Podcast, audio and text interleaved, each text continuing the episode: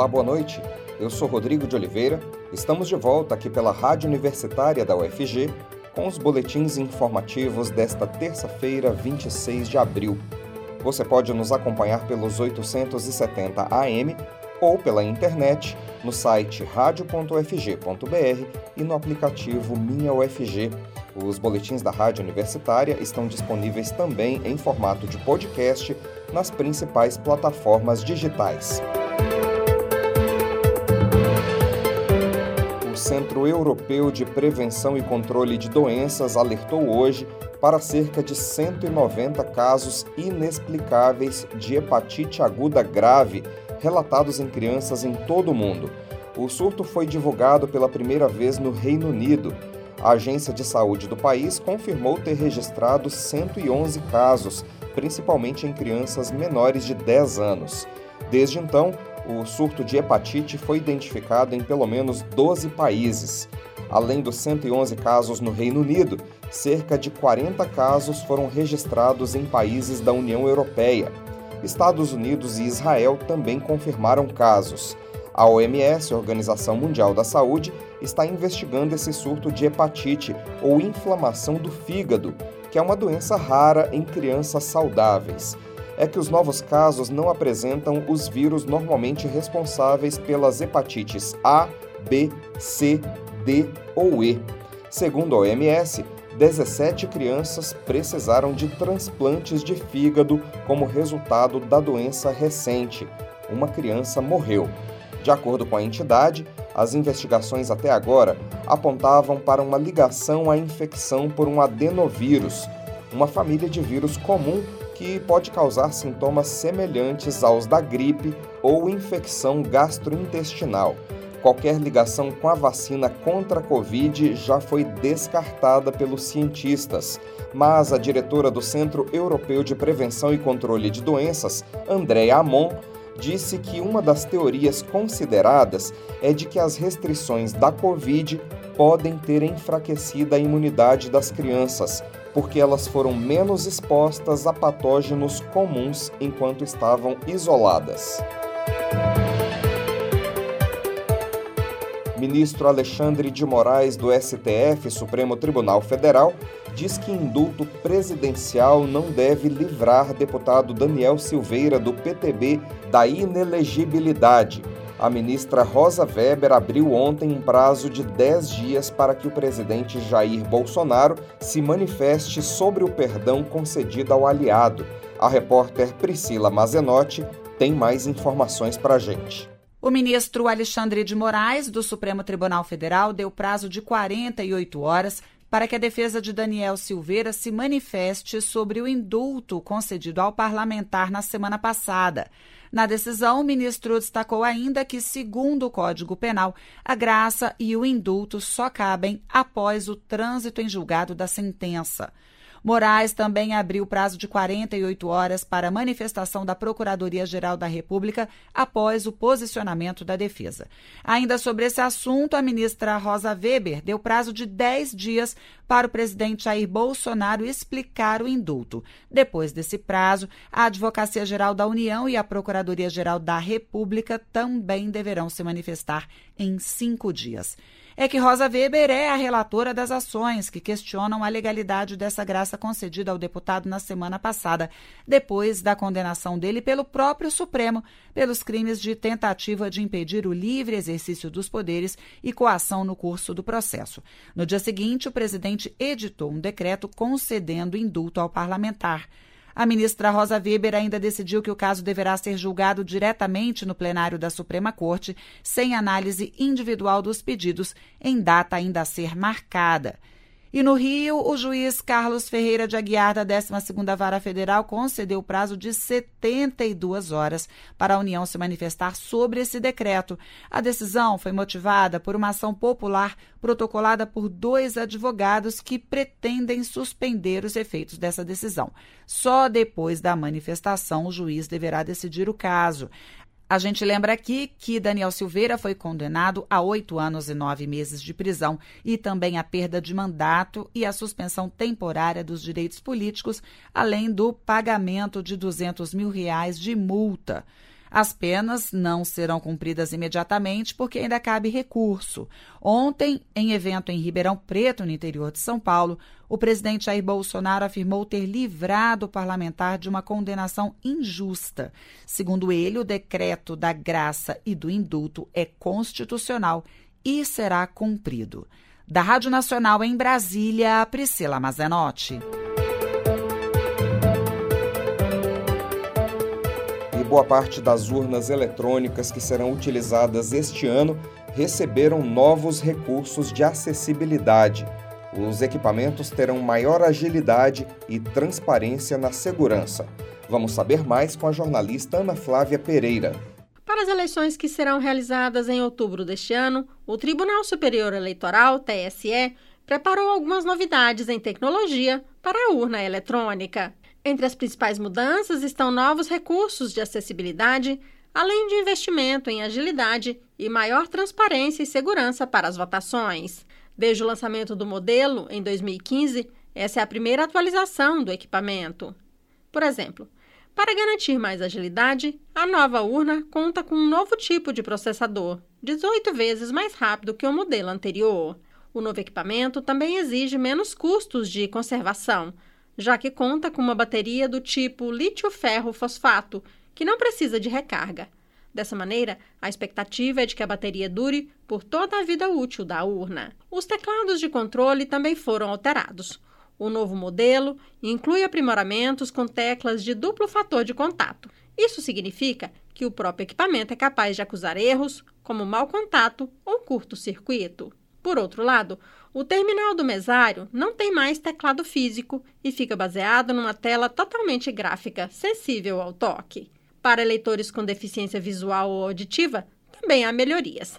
A voz da urna passou por um aprimoramento na sintetização, além de incluir nomes de suplentes e vices na leitura. Já para os deficientes auditivos, a urna eletrônica passa a ter uma apresentação com intérprete de Libras para indicar cargos em votação. Apesar das mudanças, a nova urna eletrônica mantém alguns recursos do equipamento antigo, especialmente no que se refere a técnicas de segurança. As novas urnas continuam incapazes de se conectar a redes de internet ou Bluetooth para impedir acesso às informações. Ao todo, as eleições de 2022 devem contar com 225 mil novos modelos de urna eletrônica, dentro de um total estimado de 577 mil. Dentre estes, os mais antigos foram produzidos a partir de 2009. Equipamentos anteriores a esse período já não passam pelos requisitos de segurança e tecnologia implementados desde então. Ana Flávia Pereira, para a Rádio Universitária. YouTube suspendeu o canal da Câmara Municipal de Goiânia por sete dias. De acordo com o site, foram divulgadas informações falsas sobre assuntos médicos durante as transmissões. A jornalista Silvânia Lima conta pra gente essa história. O canal da Câmara Municipal de Goiânia no YouTube está suspenso por sete dias desde esta segunda-feira.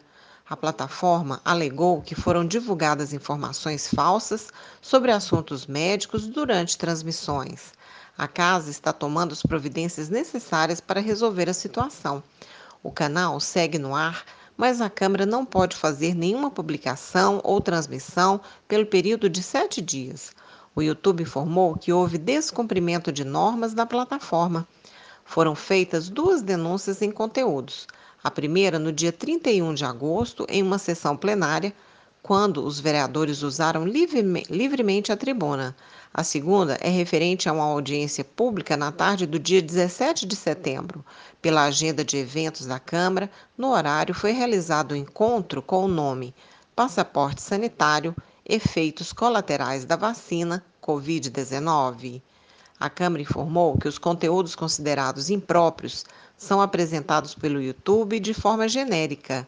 Com isso, não é possível saber com exatidão que declarações foram denunciadas e nem quem é a pessoa que disse que a informação apontada é inverídica. A casa diz que está tomando as providências para cumprir os regulamentos das redes sociais, mas garantindo o livre exercício dos mandatos parlamentares. Durante o período de suspensão do canal, as sessões serão transmitidas no canal Escola do Legislativo, também no YouTube. Silvânia Lima para a Rádio Universitária. Polícia Federal devolve a ex-ministro da Educação a arma disparada acidentalmente no aeroporto de Brasília. O advogado Luiz Carlos Neto, que atua na defesa do ex-ministro Milton Ribeiro, confirmou agora à tarde que a Polícia Federal já devolveu a arma de fogo que disparou acidentalmente ontem no aeroporto Juscelino Kubitschek, em Brasília, deixando uma funcionária da Gol ferida. O disparo aconteceu por volta das 5 horas da tarde de ontem, quando o ex-ministro estava no balcão da Latam fazendo check-in para um voo com destino a São Paulo. A funcionária da Gol, que estava no guichê ao lado, foi atingida por estilhaços e atendida imediatamente. Em depoimento à Polícia Federal, o ex-ministro afirmou que depois de abrir sua pasta de documentos, pegou a arma para separá-la do carregador, momento em que teria ocorrido o disparo acidental. Ribeiro disse à corporação que, por medo de expor sua arma de fogo publicamente no balcão, ele teria tentado tirar a munição dentro da pasta. O ex-ministro contou que, como havia outros objetos dentro da pasta, o local ficou pequeno para manusear a arma, causando o disparo acidental. Milton Ribeiro deixou o cargo no Ministério da Educação no dia 28 de março, uma semana depois da divulgação de um áudio em que ele afirmava que o governo federal priorizava prefeituras ligadas a dois pastores que não têm vínculo formal com o MEC. Servidores do INSS em greve desde março se reúnem hoje com o novo presidente do Instituto, Guilherme Serrano. A expectativa é que a autarquia abra uma mesa de negociação com a categoria, como informa o repórter Delfino Neto. Comando Nacional de Greve do Sindicato dos Trabalhadores e Trabalhadoras do INSS tem reunião hoje, dia 26, com o presidente do Instituto. Os servidores do INSS estão reunidos neste momento em Brasília com o novo presidente da autarquia, Guilherme Serrano. A perspectiva do comando é que finalmente seja aberto um processo de negociação que aponte para uma proposta aceitável. Se não for aberta a negociação, a tendência é de que a greve se amplie. O Sintifesp, sindicato que representa a categoria em Goiás e no Tocantins, organiza caravana a Brasília para mobilização nacional. O sindicalista Daniel Emanuel, da Federação Nacional da Categoria, afirma que espera que o INSS de fato avance e atenda às pautas, para que o movimento paredista tenha um fim. Do contrário, a tendência é o fortalecimento ainda maior da greve. A greve dos trabalhadores e trabalhadoras do INSS atinge 25 estados, entre eles Goiás, e completa hoje 35 dias. Esta semana, o foco do movimento está em Brasília, com mobilização total e permanente em frente ao Ministério da Economia e ao prédio da Direção-Geral do INSS. A categoria em Goiás também estará em Brasília esta semana. Entre as reivindicações da categoria estão a luta por pautas específicas, como a recomposição salarial de 19,99%, o plano de carreira e melhores condições de trabalho, e as pautas gerais, como a revogação da emenda constitucional 95, que impede investimentos sociais por 20 anos, e o arquivamento definitivo da reforma administrativa, a chamada PEC 32. Delfino Neto para a Rádio Universitária. Servidores públicos federais de todo o país paralisam o trabalho nesta quinta-feira, dia 28, pedindo reajuste salarial. Todas as categorias do serviço público estão há mais de cinco anos com salários congelados. A perda salarial desde o início do governo do presidente Jair Bolsonaro já é de cerca de 20%. Os servidores do ensino superior de Goiás programaram diversos atos para esta quinta-feira. Eu converso agora com Fernando Mota, que é coordenador do Sintifesgo, o Sindicato dos Trabalhadores Técnico-Administrativos em Educação das Instituições Federais de Ensino Superior de Goiás. Olá, Fernando, muito obrigado por nos atender mais uma vez. Olá, ouvintes da Rádio Universitária. É um prazer estar mais uma vez aqui falando com vocês. Fernando, a paralisação é nacional e envolve diversas categorias do serviço público. Há uma pauta em comum para todos os servidores? Rodrigo, essa paralisação é nacional. Ela envolve todos os servidores públicos federais que estão, desde o início do ano, numa campanha reivindicando o reajuste salarial mínimo desse período, desse, desses três anos e meio aí do governo Bolsonaro. Né? Nossa reivindicação é de 19,9% de reajuste, que é a inflação dos três primeiros anos desse governo. As diversas categorias do Serviço Público Federal eles estão aí há cinco anos sem aumento, algumas até há sete anos sem aumento, sem nenhum tipo de reajuste. Então a situação chegou num nível que não é possível mais aguardar de uma forma passiva né, a boa vontade do governo. Então, as categorias estão promovendo as atividades eh, a nível nacional para que o governo atenda a nossa reivindicação. O governo sinalizou que pode conceder um reajuste linear de 5% para todos os servidores públicos nos próximos meses. Mas essa proposta ainda não foi oficializada, né, Fernando? E não cobre também as perdas salariais dos últimos anos, né? Essa notícia né, que foi divulgada nas redes sociais de um reajuste linear de 5%, nem isso o governo formalizou para as categorias do serviço público. No mês passado, após uma semana de atividades intensas em Brasília, alguns servidores lá da parte de gestão de pessoas do Ministério da Economia recebeu uma representação do Fórum Nacional dos Servidores Federais, o FONASEF. E nessa reunião, não foi apresentado nem, nem uma proposta como esse 5% linear, nem foi formalizado também uma outra que tem sido divulgada nas redes sociais, que seria um aumento, um reajuste de 400 reais no vale alimentação dos servidores públicos. Né? Então, nós entendemos que, além de ser um índice muito aquém daquilo que a gente tem tido de perda nesses últimos anos, né?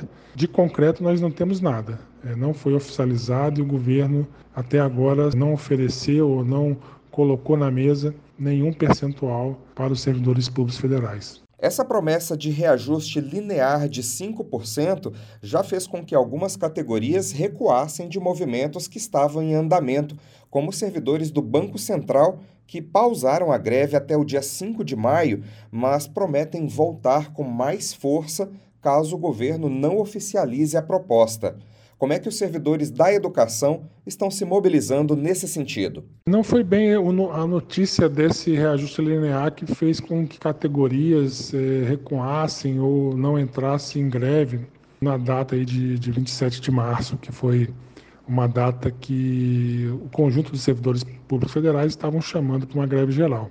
Na verdade, o que aconteceu foi que a dificuldade de mobilização das diversas categorias, principalmente aquelas que ainda estão no trabalho remoto ou que estão retornando para o trabalho presencial, isso contribuiu bastante para a não mobilização e a não deflagração da greve. Foi o que aconteceu aqui nós das universidades dos institutos federais, onde não só aqui em Goiás, mas na grande maioria, né, na verdade só uma minoria de trabalhadores das universidades e institutos federais do Brasil deflagrou greve, cerca de três ou quatro entidades sindicais no Brasil inteiro, ao total são mais de 50, mas então só uma minoria que, que conseguiu mobilização para a deflagração de greve. A grande dificuldade aqui que as entidades sindicais, de uma maneira geral, estão enfrentando nesse momento é a mobilização, é as pessoas virem participar das assembleias e virem com disposição de fazer um enfrentamento a esse governo, pressionando é, que ele dê o reajuste merecido para todos. Fernando, que atividades estão programadas para esse dia 28 e também para o 1 de maio, Dia do Trabalhador, em Goiânia e em todo o país? Aqui em Goiás, nós aprovamos em nossa Assembleia paralisação no dia 28, Então vamos ser um dia aí sem trabalho, de braços cruzados, mas com atividades. Então estamos chamando aqui em Goiânia atividades na frente da reitoria da UFG nessa quinta-feira, né, às 8 horas da manhã, e também na faremos às 10 horas da manhã, no dia 28 também, em frente à reitoria do IFG, que fica ali no Jardim América. Tanto em Jataí quanto em Catalão, as universidades lá também chamados aí pelo Cint estão se mobilizando para fazerem atos, né? Ainda não tem uma definição de horário, mas provavelmente serão feitos atos em frente às reitorias dessas duas universidades também do interior. Isso fazendo, atendendo esse chamamento nacional do Fórum dos Servidores Públicos Federais, que é parar um, por um dia e realizar atividades, né? Então estaremos nas ruas, no nosso caso, em frente às nossas universidades, em frente às nossas reitorias, manifestando a nossa indignação e cobrando do governo o nosso reajuste salarial. Além do dia 28, nós também estamos mobilizando, Rodrigo, para o 1 de maio, que será nesse domingo. Então, também teremos várias manifestações aí a nível nacional e aqui em Goiânia estamos com uma grande uma extensa programação para o 1 de maio para comemorar o Dia do Trabalhador com manifestação nas ruas. Estaremos concentrados ali na Praça do Trabalhador, no centro de Goiânia, a partir das 9 horas e a programação é intensa e se estenderá até as 17, 18 horas do, do domingo. Quero convidar todos e todos os ouvintes aqui da Rádio Universitária para participar, junto com as demais entidades sindicais e centrais sindicais, desse dia que é um dia que se comemora o Dia do Trabalhador. Nós conversamos com o Fernando Mota, coordenador do Sintifesgo, Sindicato dos Trabalhadores Técnico-Administrativos em Educação das Instituições Federais de Ensino Superior de Goiás. Fernando, muito obrigado. E agradeço mais uma vez a você e à Rádio Universitária por dar essa oportunidade para que nós possamos estar aí comunicando com seus ouvintes. Um abraço e até logo. No dia 28 de abril também se celebra o Dia Mundial da Segurança e da Saúde do Trabalho. E um levantamento feito pelo Observatório de Segurança e Saúde do Ministério Público do Trabalho mostra que os acidentes de trabalho cresceram 30% em 2021 foram mais de 561 mil comunicações de acidentes de trabalho, como mostra a reportagem de Nelson Lin. O número de acidentes de trabalho cresceu 30% em 2021 comparado com o ano anterior, de acordo com o levantamento feito pelo Observatório de Segurança e Saúde no Trabalho, do Ministério Público do Trabalho. Foram mais de 561 mil comunicações de acidentes de trabalho somente em 2021, contra 446 mil no ano anterior. O estado de São Paulo contribuiu com quase um terço das notificações no país, 30%. Parte desse crescimento pode ser explicado pela pandemia, pois o número de comunicações de acidentes no setor hospitalar aumentou 11% comparando os biênios 2018-2019 com 2020 e 2021. Mas uma grande preocupação do Ministério Público do Trabalho nesse período é a subnotificação, fato que, de acordo com Luciano Leivas, coordenador nacional de defesa do meio ambiente do trabalho do MPT, tem sido cada vez mais comum com o crescimento da precarização das relações trabalhistas a partir de 2017. Então, esses acidentes que ocorrem, por exemplo, uma colisão com um acidente de um motorista de Uber, é muito comum de ver um entregador de refeição aí dessas plataformas uh, se acidentar, mas isso não é notificado como acidente de trabalho justamente porque houve uma precarização da relação de trabalho.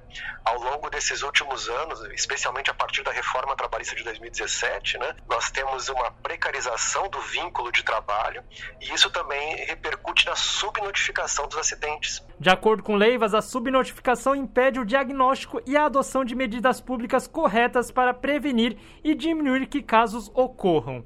O custo econômico dos afastamentos e acidentes de trabalho são enormes. A OIT, Organização Internacional do Trabalho, estima que os gastos no sistema de saúde, além dos custos sociais, previdenciários, causam perda aproximada de 4% do PIB ao ano. No Brasil, isso representaria um prejuízo de 350 bilhões de reais anualmente. Mas Luciano Leivas lembra que muitas vezes, para economizar, o empregador não adota todas as medidas necessárias de prevenção de acidentes do trabalho, fazendo uma conta equivocada que pode gerar custos sociais e humanos mais para frente. Muitas vezes essa contabilidade ela pode levar a uma decisão equivocada, porque ela se atém a valores imediatos, né? Olha, para eu adequar uma determinada máquina, para eu adequar um determinado processo, eu vou ter um custo X, né? Só que isso não é avaliado em relação por exemplo, a responsabilidade civil do empregador no caso de uma morte, no caso de um adoecimento relacionado a esse processo produtivo que está causando as lesões, que está causando as mortes, né? No próximo dia 28 de abril se celebra o Dia Mundial da Segurança e da Saúde do Trabalho. E o Ministério Público do Trabalho vai iniciar uma campanha para diminuir a subnotificação de acidentes, incentivando os trabalhadores, principalmente os informais, a notificarem acidentes de trabalho junto ao SUS. Além disso, na próxima conferência da OIT, prevista para junho, o Ministério Público do Trabalho irá defender que o trabalho seguro e saudável seja incluído como princípio no direito internacional do trabalho. Da Rádio Nacional em São Paulo, Nelson Lim. Presidente da Rússia, Vladimir Putin, disse hoje ao secretário-geral da ONU, Antônio Guterres, que ainda tem esperança de negociar com a Ucrânia durante a reunião em Moscou, que teve trechos transmitidos pela televisão russa, Putin disse ter intenções de encerrar o conflito por vias diplomáticas e negou acusações contra seu exército por supostos massacres. Os dois líderes ficaram separados por uma grande mesa usada pelo Kremlin para reforçar o distanciamento contra a Covid em vários encontros durante a pandemia. Putin afirmou que as negociações diplomáticas saíram do curso por conta das acusações do massacre em Bucha. O líder russo não apresentou acusação formal contra nenhum grupo que estaria ligado às mortes de civis descobertas após o fim da ocupação russa na região. O português Antônio Guterres reiterou seu apelo a favor da abertura de corredores humanitários para evacuar os civis ucranianos de áreas de combate apelo também feito pouco antes da reunião com Putin ao chanceler russo Sergei Lavrov. E mais cedo, autoridades da região de Kharkiv, no nordeste da Ucrânia, denunciaram a existência de um campo de concentração em uma cidade ocupada pelas tropas da Rússia. Segundo o governo da província, os militares de Moscou saquearam uma fábrica no município de Vovchansky e a transformaram em uma prisão. No local, segundo os ucranianos, as pessoas são submetidas a torturas e obrigadas a colaborar com as Forças Armadas da Federação Russa. Volchansky fica a cerca de 70 quilômetros a nordeste da capital regional Kharkiv, segunda cidade mais populosa da Ucrânia e que está sob assédio russo desde o início da guerra. Nós teremos mais notícias amanhã no boletim das 10 horas da manhã. Continue acompanhando nossa programação pelos 870 AM e pela internet no site radio.ufg.br e no aplicativo Minha UFG. Nós também estamos nas redes sociais. Curta nossa página no Instagram e no Facebook. Rodrigo de Oliveira para a Rádio Universitária.